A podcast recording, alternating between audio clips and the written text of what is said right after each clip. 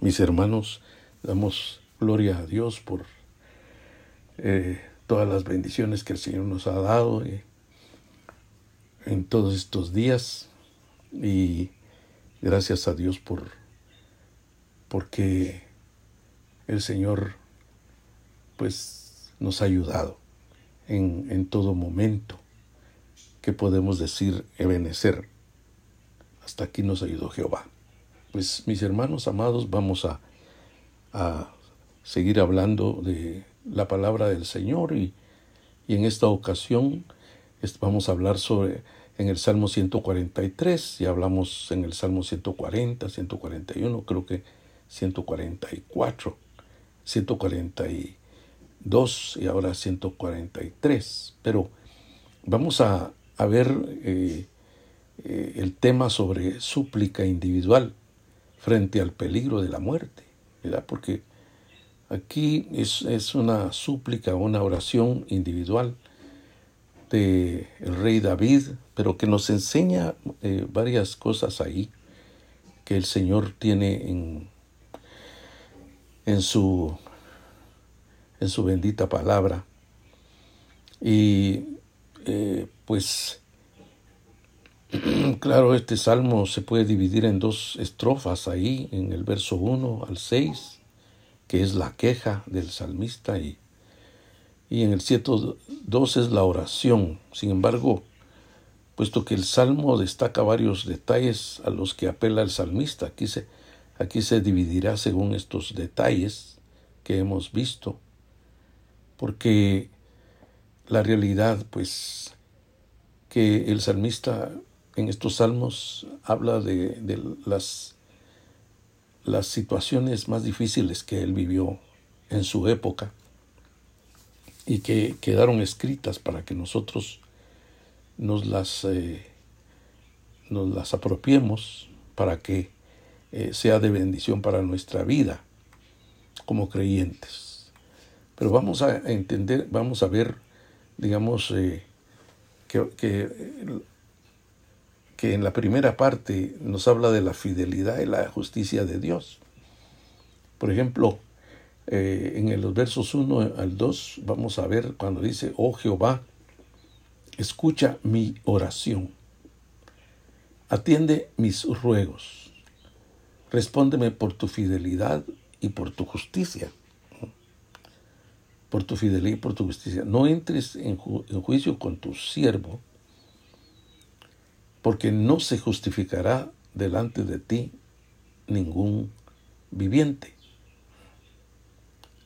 Fíjense bien. Entonces esta primera parte está hablando sobre la fidelidad y la justicia de Dios, porque digamos en esta, en esta oración dice eh, que, oh Jehová, escucha mi oración y atiende mis ruegos, pero no por la, la capacidad o como que el salmista eh, dijera, eh, Señor, yo soy un rey o yo soy el, rey de Israel, yo soy, eh, mira, eh, yo soy el mandatario. no, no, no, no, no. Él no toma de ninguno de sus, de sus, de lo que tenía, ni, ni de sus cualidades, sino que dice, respóndeme a mis ruegos, o atiende mis ruegos y respóndeme por tu fidelidad y por tu justicia no por los atributos humanos,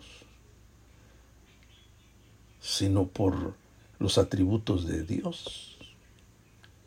Respóndeme tú por tu fidelidad, porque recuerden que la palabra de Dios en el Nuevo Testamento dice, eh, aunque nosotros fuésemos infieles, Él permanece fiel, porque realmente, mis hermanos, eh, si usted mira su vida y, mira, y yo miro mi vida, no vamos a decir que somos excelentes, fieles en Dios. En algo hemos fallado. Y entonces delante de Dios nadie puede decir, Señor, ¿verdad? Como, como la fidelidad de Él, pues. Pero lo lindo es de que, de que el salmista no lo está haciendo por, por su personalidad o por sus logros, sino por, por la fidelidad de Dios. Y segundo, dice, por tu justicia. Por tu justicia. Por la justicia de Dios. Porque eh, realmente, hermanos, por, por, nuestras, por nuestra justicia no. No, no hay nada. No hay nada. Por eso es que ya en el verso 2 dice, no entres en juicio con tu siervo, dice, porque, porque de todos modos, como quien dice, yo salgo perdiendo, decía el salmista, ¿verdad? ¿El por qué? Porque no se justificará delante de ti ningún viviente. Y eso lo dijo el, el patriarca Job en el capítulo 9, él, dijo, ciertamente yo sé que es así. ¿Y cómo se justificará el hombre con Dios?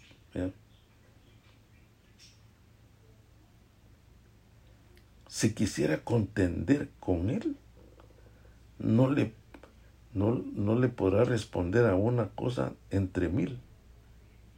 O sea, si el hombre quisiera contender con, con Dios, no, no le podrá responder a, una cosa entre miles. A salir perdiendo. Por eso es que, digamos, el apóstol Pablo, él, cuando habla en la, en la palabra de Dios, él, él dice, él dice ahí en en Romanos 3, capítulo 3, verso 20, por las, porque por las obras de la ley nadie será justificado delante de él, pues por medio de la ley viene el reconocimiento del pecado. Y recuerden que nosotros antes estábamos bajo la ley, ahora estamos bajo Cristo, pues. Pues ahora nosotros podemos llegarnos a, Dios por la justicia de Él y reconocer la justicia de Él, no, no la justicia nuestra. Y eso fue lo que también en Gálatas 2.16 dice, pero sabiendo que ningún hombre es justificado por las obras de la ley, sino por medio de la fe en Jesucristo, hemos creído nosotros también en Cristo Jesús, para que seamos justificados por la fe en Cristo, y no por las obras de la ley, porque por las obras de la ley nadie será justificado. Sino que pues uno sale perdiendo.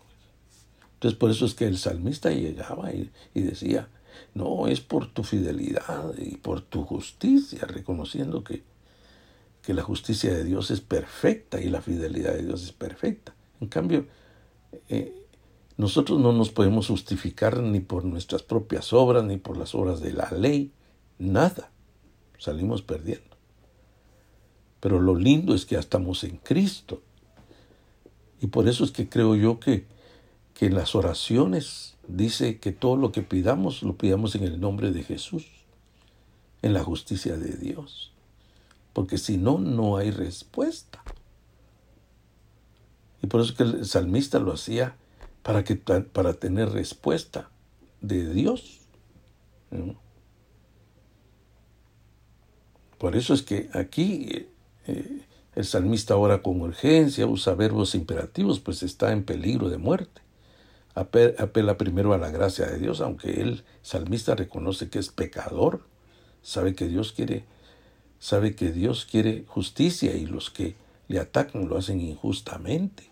Entonces los ataques de, de Saúl era injustamente. Porque se recuerdan que, que él estaba en la cueva, estaba huyendo, vivía en cuevas. Pero eh, vemos eh, en la siguiente parte de este salmo, en los 3, y 4, de los versos 3 y 4, porque leímos verso 1 y 2, la necesidad del salmista, pues, ¿eh? porque estamos Vuelvo a repetir, estamos viendo el Salmo 143. ¿Cuál era la necesidad del salmista en su, en su oración.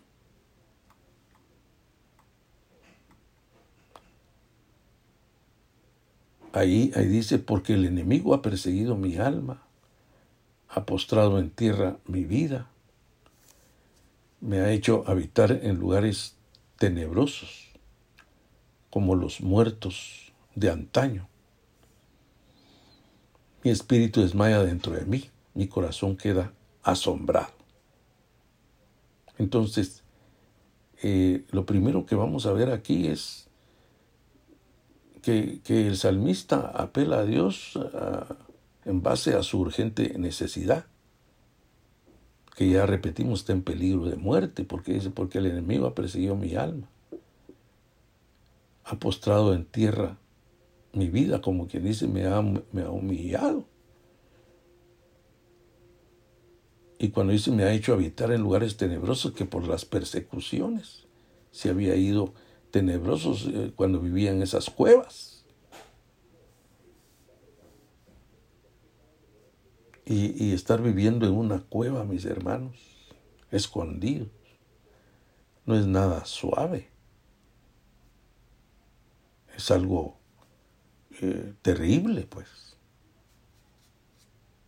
Entonces la situación del salmista era tremenda, ¿verdad? Y esto nos enseña a nosotros, ¿verdad? Que, que espiritualmente uno muchas veces se siente en lugares tenebrosos, tenebrosos oscuros, porque las cuevas eran oscuras adentro. De seguro ellos usaban antorchas. ¿eh?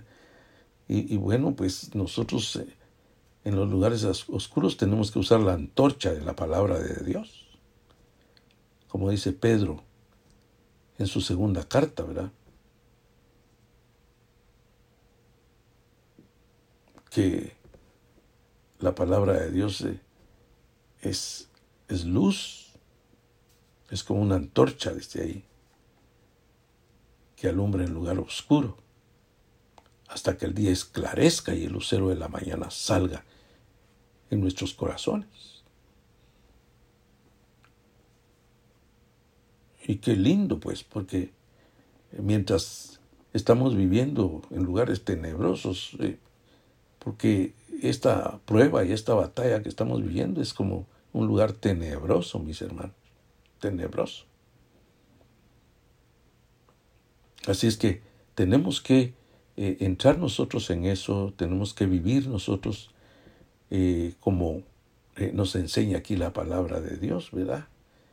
Porque eh, eh, vemos a un hombre necesitado, dice, como, como, los, como los muertos de antaño, dice, que, que los muertos de antaño, eh, eso habla de, de, antes, de antes, como los muertos de antes, que, que, que ya están en el olvido, da a entender eso.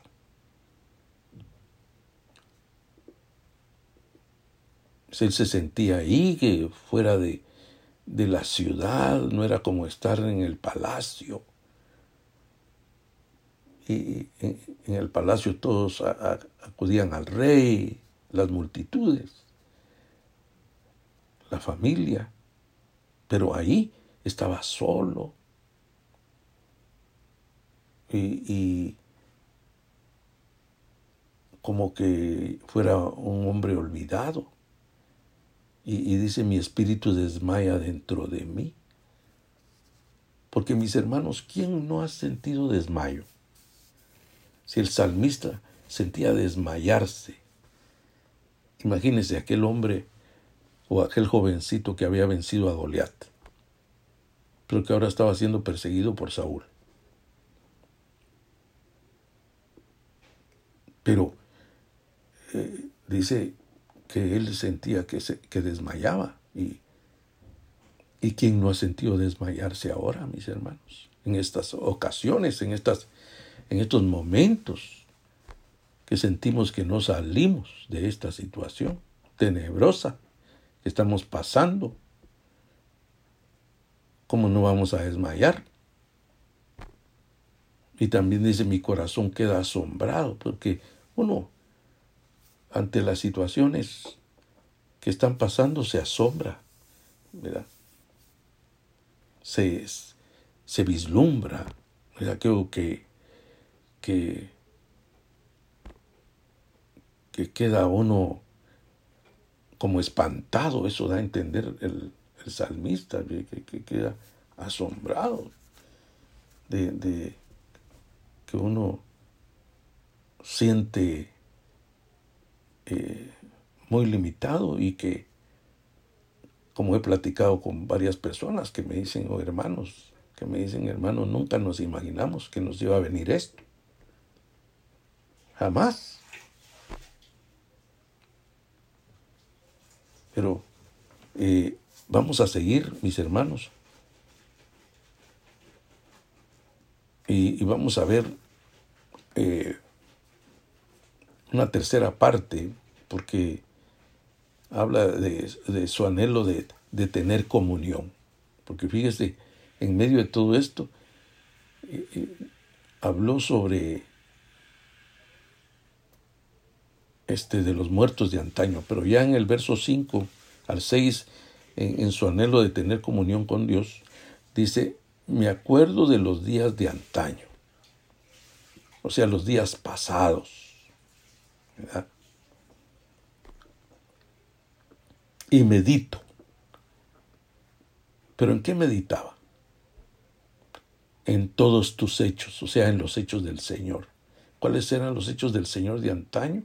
de antes, pues el Señor había sacado a Israel de Egipto, había abierto el mar rojo, había dado de beber en medio del desierto, había eh, abierto la peña para que brotaran las aguas, el maná del cielo, todas esas maravillas que habla la escritura me acuerdo de tus hechos, medito. Eh, mm, esa es comunión. Como, como el Salmo 1, ¿verdad? Que ahí dice, en la ley de Jehová está su delicia y en ella medito de día y de noche. Mm. En la palabra de Dios. Y ustedes saben que en la palabra de Dios está escrito lo que sucedió en Egipto, lo que sucedió, en, por, ejemplo, el libro de Éxodo, el libro de Números, el libro de Deuteronomio. Maravilloso. Y eso es lo que nosotros tenemos que tener. Eso habla de la renovación de la mente, mis hermanos. Y dice, y reflexiono en las obras de tus manos. Porque él sentía que su espíritu desmayaba y todo eso. Y, su corazón se quedaba asombrado. Pero, pero él tenía en la mente los hechos de Dios. Y cuando dice reflexiono en las obras de tus manos, este es como lo dice en el, en el Salmo 8, ¿verdad?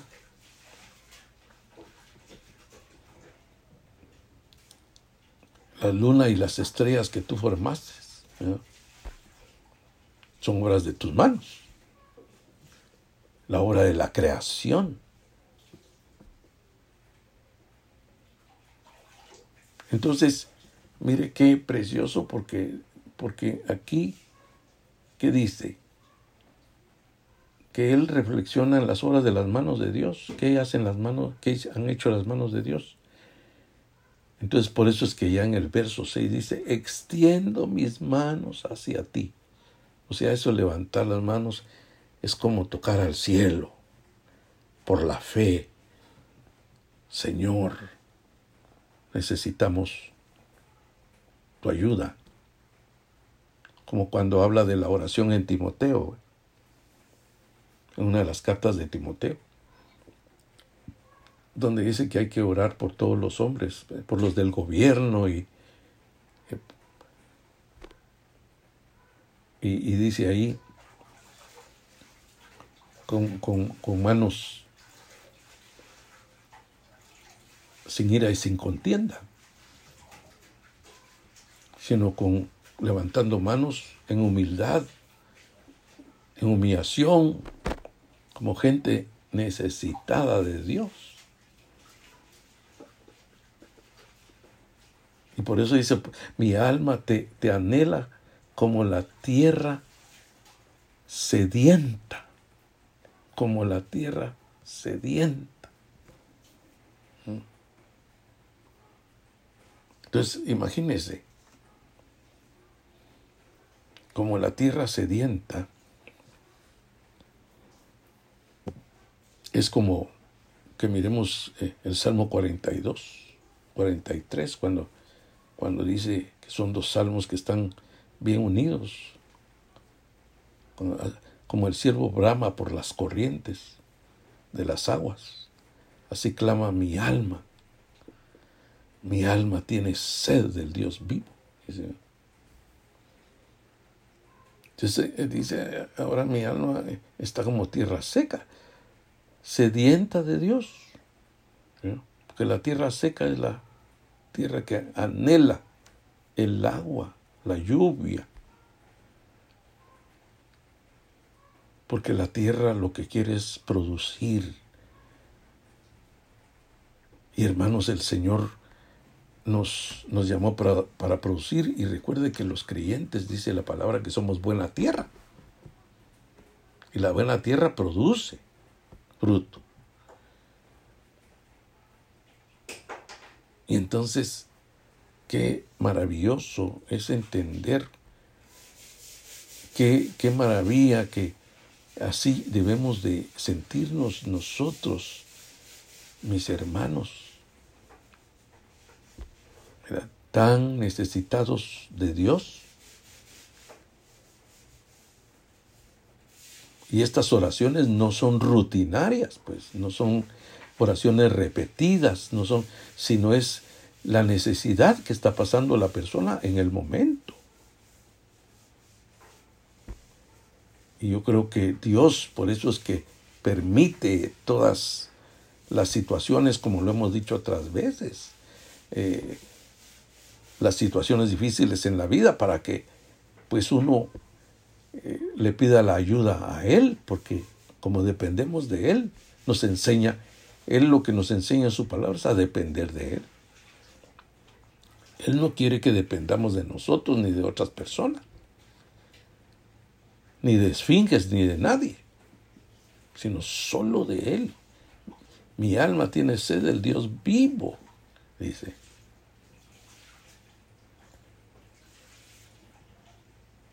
Entonces, imagínese, eso es algo tremendo. El, el, salmista también está motivado por su anhelo de tener comunión con Dios, sus recuerdos de la comunión que tenía con Dios antes también. Aumentan este anhelo, extiendo mis manos, es una señal de súplica. La sed usa varias veces en los salmos para expresar el deseo de conocer más a Dios. Es una sed que no puede ser satisfecha de ninguna otra manera. Ahí está lo de lo de la samaritana cuando Jesús la visitó. Si tomas de esa agua, de ese pozo de Jacob, siempre vas a tener sed. Pero aquí hay uno que es mayor que Jacob, les dio a entender él que te va a dar un agua que cuando la tomes ya no vas a tener sed, sino que saltarás como una fuente que para vida eterna. Porque a esa mujer la vio insatisfecha. Pero eh, notemos cómo las expresiones, mis hermanos, eh, las Dios las eh, enseña aquí en la palabra a través de, de la experiencia de David, porque en Dios eh, ahí sí que es pura experiencia vivida. Porque la conducta de David era una conducta, mis hermanos, de un hombre tan necesitado de él. Por eso es que estas expresiones como tierra sedienta estoy delante de ti. Pero ya en, en el verso, verso 7 y 8, la urgencia de, de su situación. Ahí nos habla de la, de la urgencia de su situación. Ahí, ahí dice, mm, ¿por qué estoy hablando de la urgencia de la situación? Porque dice, respóndeme pronto porque en sí estaba desesperado. Respóndeme pronto, oh Jehová, porque mi espíritu desfallece. Respóndeme pronto, oh Jehová, porque mi espíritu desfallece. Es como, eh, eh, es la misma palabra, mi espíritu desmaya, pero pero el desfallecer es como la persona que ya se está muriendo, que está agonizando. No escondas de mí tu rostro, Señor. O sea, e, expresiones de que, eh, Señor, no mires para otro lado o, no te desatiendas de mí. Por favor, y eso es lo que el Señor desea en nosotros. Este, esa conducta de, una persona tan necesitada. No escondas de mí tu rostro. Entonces ahí de, nuevo el salmista señala eh, su peligro de muerte. La intervención de Dios es urgente. El salmista quiere la, la demostración del amor de Dios desde la mañana. Los salmistas constantemente recalcan la importancia de buscar a Dios al principio del día.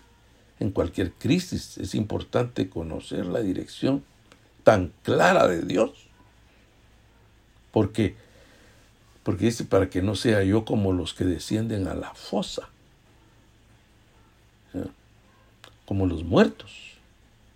Hazme oír por la mañana tu misericordia o la expresión o hazme saber por la mañana tu misericordia, tu compasión sobre mi vida para, que haya solución en el problema que él tenía. Y eso también nosotros debemos de, de de hacerlo, mis hermanos, porque recuerden que en el libro de lamentaciones, son libros de lamentaciones de, de lamentarse, de lamentarse, pero a pesar de la lamentación, en el capítulo 3 habla del verso aquel famoso donde dice, cada mañana son nuevas tus misericordias y tu fidelidad cada día. Que a pesar ahí Jeremías en el libro de lamentaciones, que, es solo de lamentación, pero menciona esa palabra como quien dice, como, como una luz de esperanza en, en la situación en que estaban viviendo Israel en ese tiempo. Y así, así en este tiempo, mis hermanos, es cuando nosotros necesitamos saber más por la mañana la misericordia de Dios. Y dice, porque en ti confío.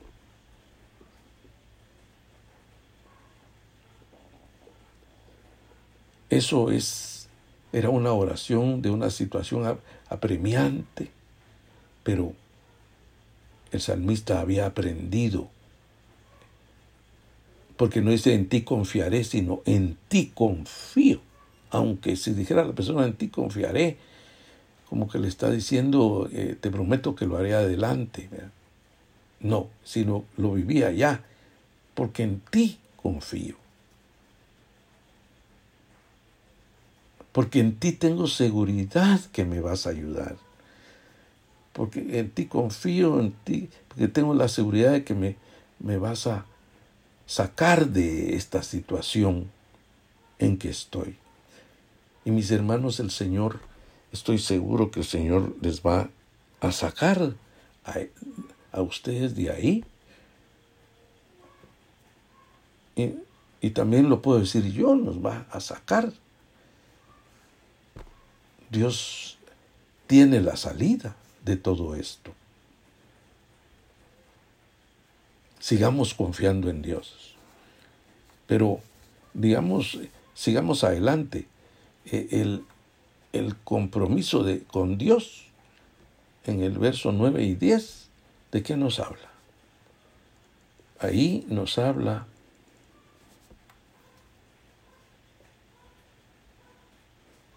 porque, eh, perdón, todavía en el, en el verso 8 dice, hazme conocer el camino en que he de andar.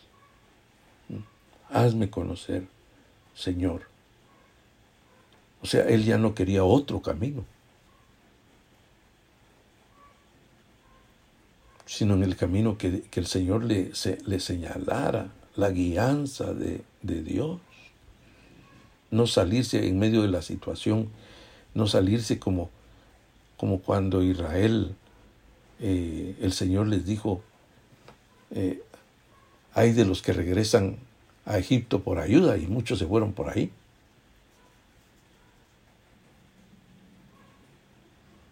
Nosotros no debemos de ser así. Y hoy sería, hay de los que regresan al mundo por ayuda. No, hermanos. Nosotros, nuestra ayuda es solo el Señor.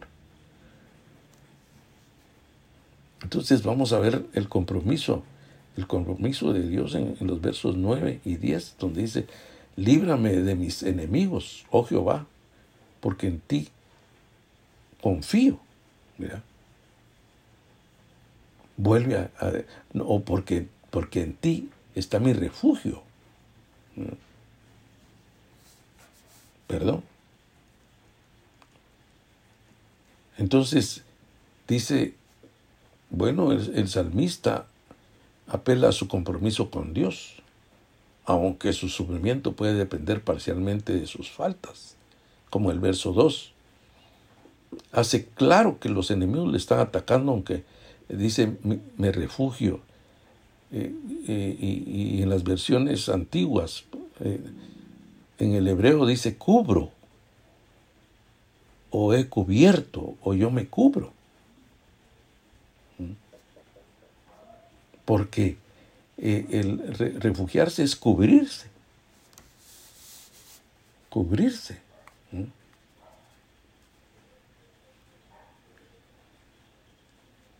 O sea que en los manuscritos antiguos ahora me, he cubierto, porque me he cubierto en ti.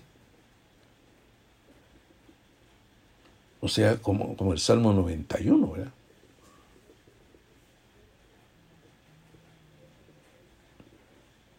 Estamos bajo la sombra del Omnipotente. Pues mis hermanos, eh, eso, eso que, que siga siendo así, nosotros como siempre he hablado de los, o Cristo habló de, la gallina con los polluelos. Están metidos, el que está metido bajo las alas de Cristo. Los judíos no quisieron, pero nosotros sí.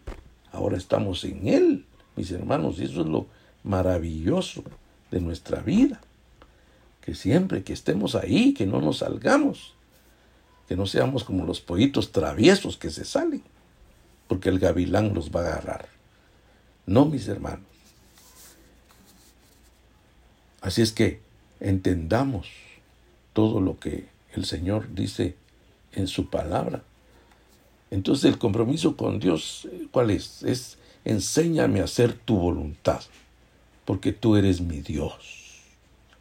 Enséñame, estar dispuestos a que el Señor nos enseñe a hacer su voluntad. ¿Por qué? Porque si, si nosotros le decimos así al Señor es porque es nuestro Dios.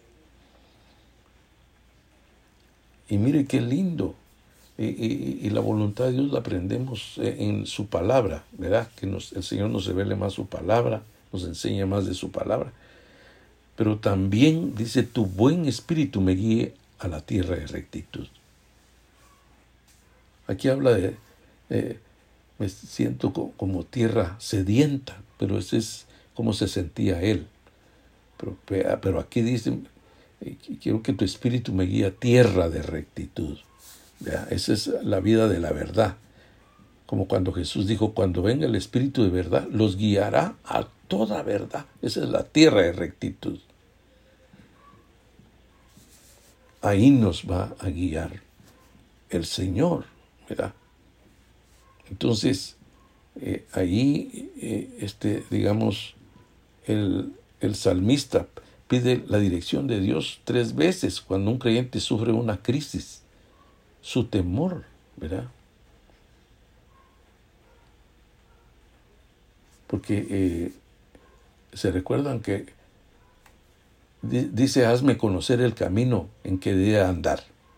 Enséñame a hacer tu voluntad. Tu buen espíritu me guía a tierra. Eso,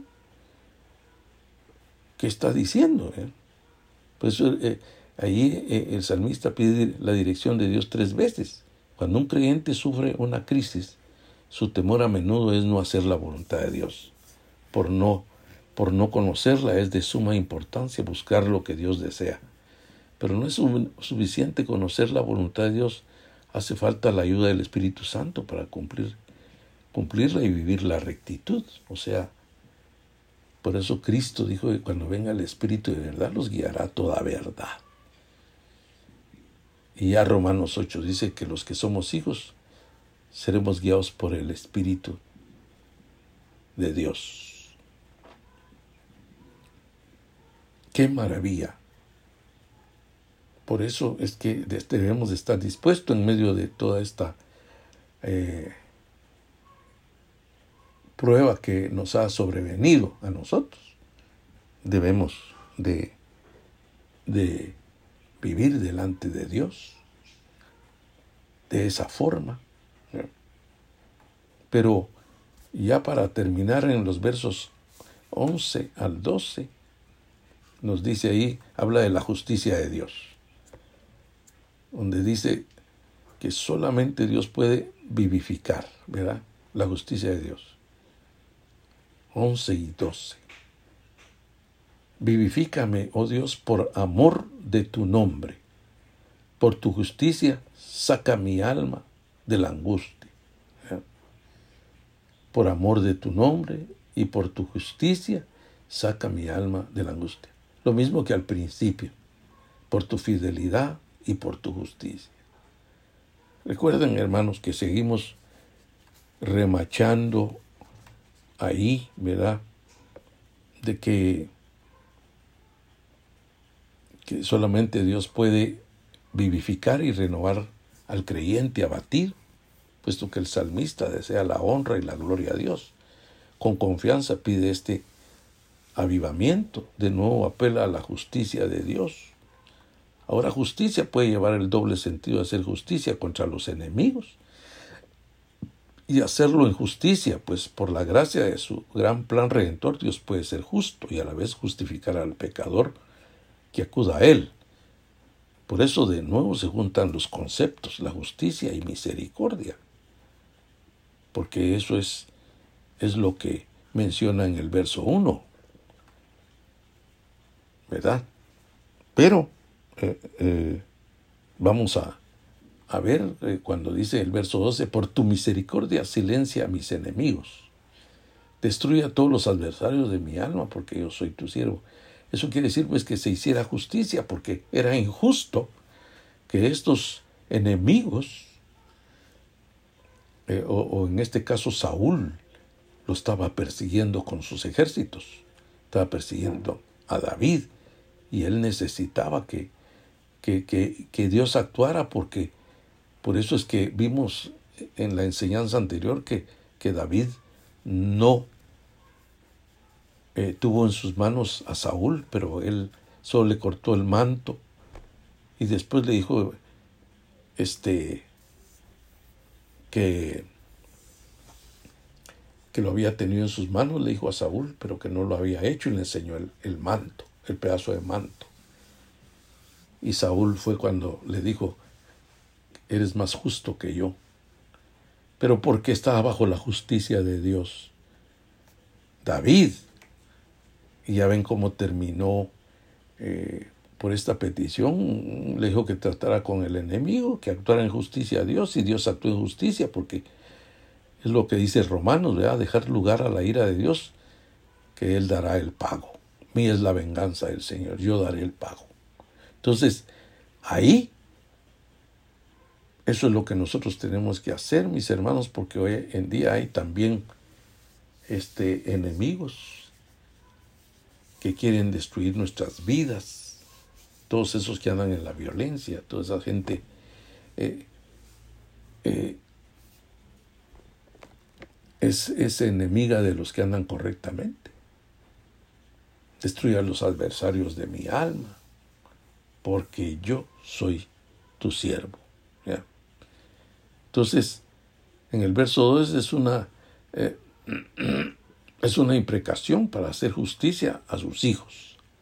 Y a menudo Dios tiene que destruir los poderes malignos y las instituciones que dependen de ellos.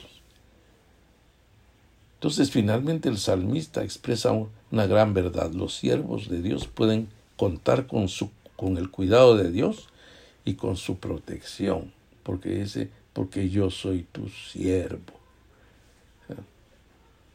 Y recuerden mis hermanos, hay que leer Romanos capítulo 6, donde dice que, que los que estábamos sin Cristo estábamos, éramos siervos del pecado, pero que ahora somos siervos de la justicia. ¿Y quién es la justicia? Es Cristo. Así que mis hermanos, sigamos adelante y,